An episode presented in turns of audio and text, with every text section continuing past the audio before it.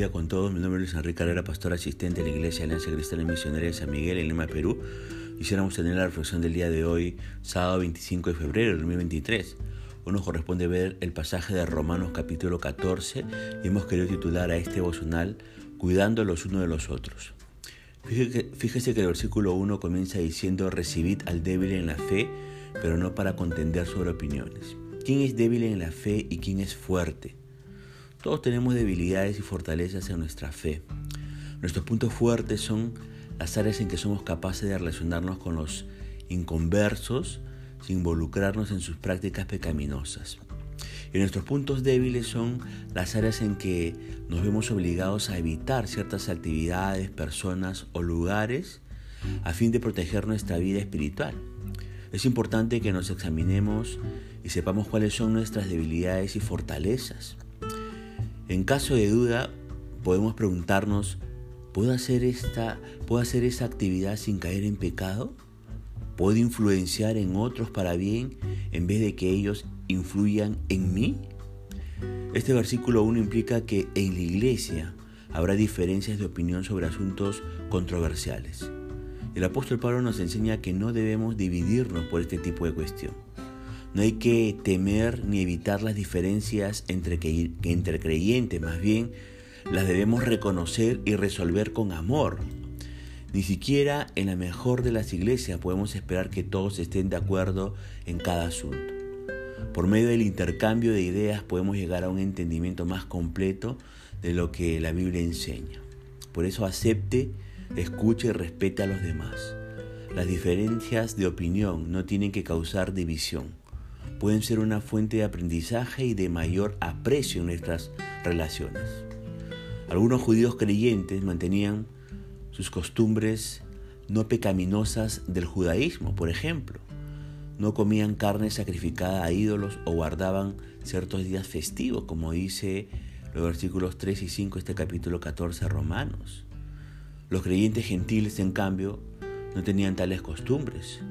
Aunque estas prácticas podrían parecernos inofensivas, las diferencias entre judíos y gentiles estaban afectando al uno como al otro. Todo simplemente por falta de madurez.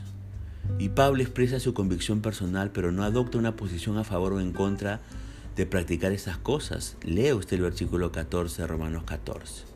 Más bien lo que Pablo reprende son las malas actitudes de ambas partes, cada uno su propia postura, como dice el versículo 3 de este capítulo 14 de Romanos. Ninguno estaba dispuesto a respetar el estilo del otro y menos realizar algunos cambios con el fin de salvaguardar la relación. Lo más importante para cada grupo era lo que estaban acostumbrados a hacer. De ahí que los hábitos y costumbres marcan nuestro carácter y nuestras conciencias dictaminando culpabilidad de nosotros mismos al quebrantarlas, aunque nadie nos haya acusado, como dice 1 Corintios capítulo 8, versos 70.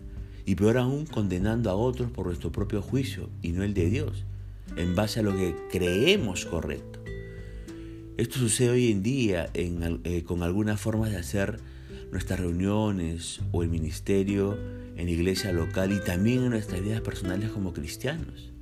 Somos muy rápidos para catalogar o tachar a otros debido a las diferencias que tenemos con ellos. Y esto es una débil conciencia.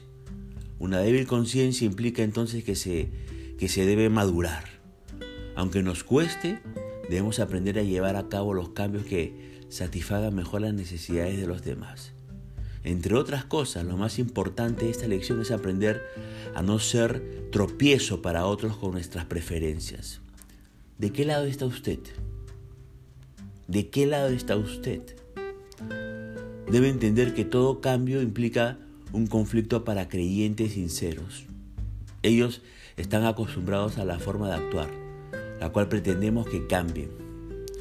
Por eso seamos prudentes, amorosos, no los menospreciemos y seamos pacientes.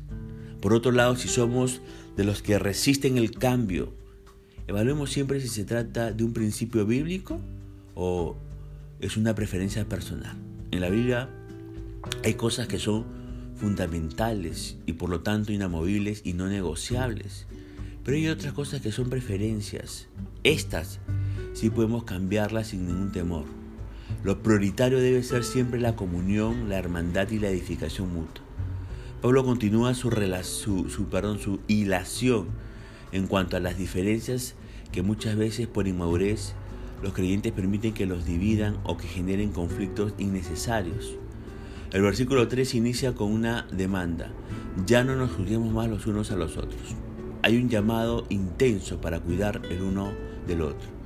El pasaje de hoy nos enseña que la esencia del crecimiento de la iglesia está en amor, en el amor fraterno, que éste debe reinar entre los hermanos. No tanto las actividades, no tanto los programas ni, ni las tradiciones. Las negativas que Pablo nos enseña son muy importantes para mantener este principio. Ya no nos juzguemos, dice el verso 13. No hagas que por la comida tu hermano se pierda, dice el verso 14.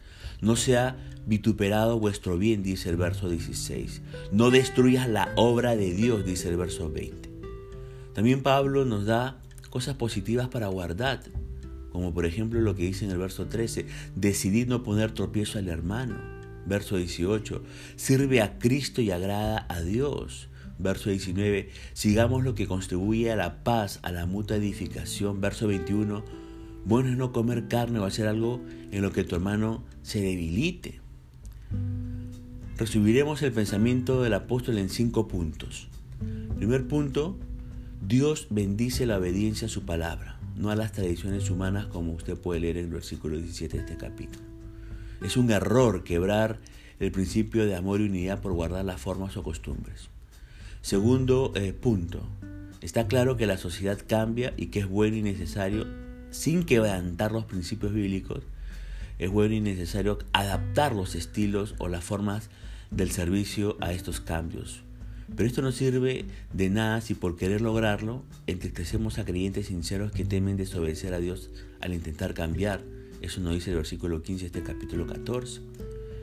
Eh, cuarto punto, si amamos sinceramente, trabajaremos con prudencia y no perjudicaremos más la obra de Dios, dice el verso 20.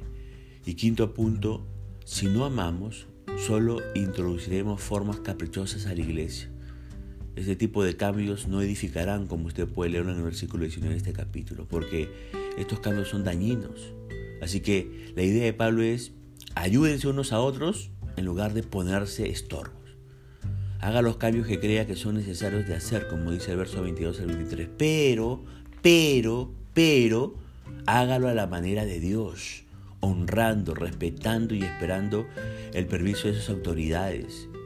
Si es de lo que suele resistir al cambio, no actúe en contra de lo que cree, como también dice el verso 22 y 23. Pero, pero, siempre tenga una buena actitud. Pregúntese, sea sincero siempre, no critique mal, pero siempre hable correctamente con quien corresponda con respecto a los cambios con los que no está de acuerdo. Si está en lo cierto, protegerá a la iglesia, pero si está equivocado, crecerá y aprenderá más. Yo le pregunto, ¿de qué maneras podemos cuidarnos unos a otros en lugar de ser de tropiezo?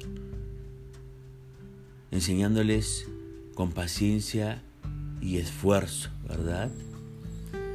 Eh, corrigiendo con amor y en privado, alentando y enseñando, mostrando interés genuino por la persona. De esa manera podemos nosotros cuidarnos, ¿verdad? Los unos a los otros.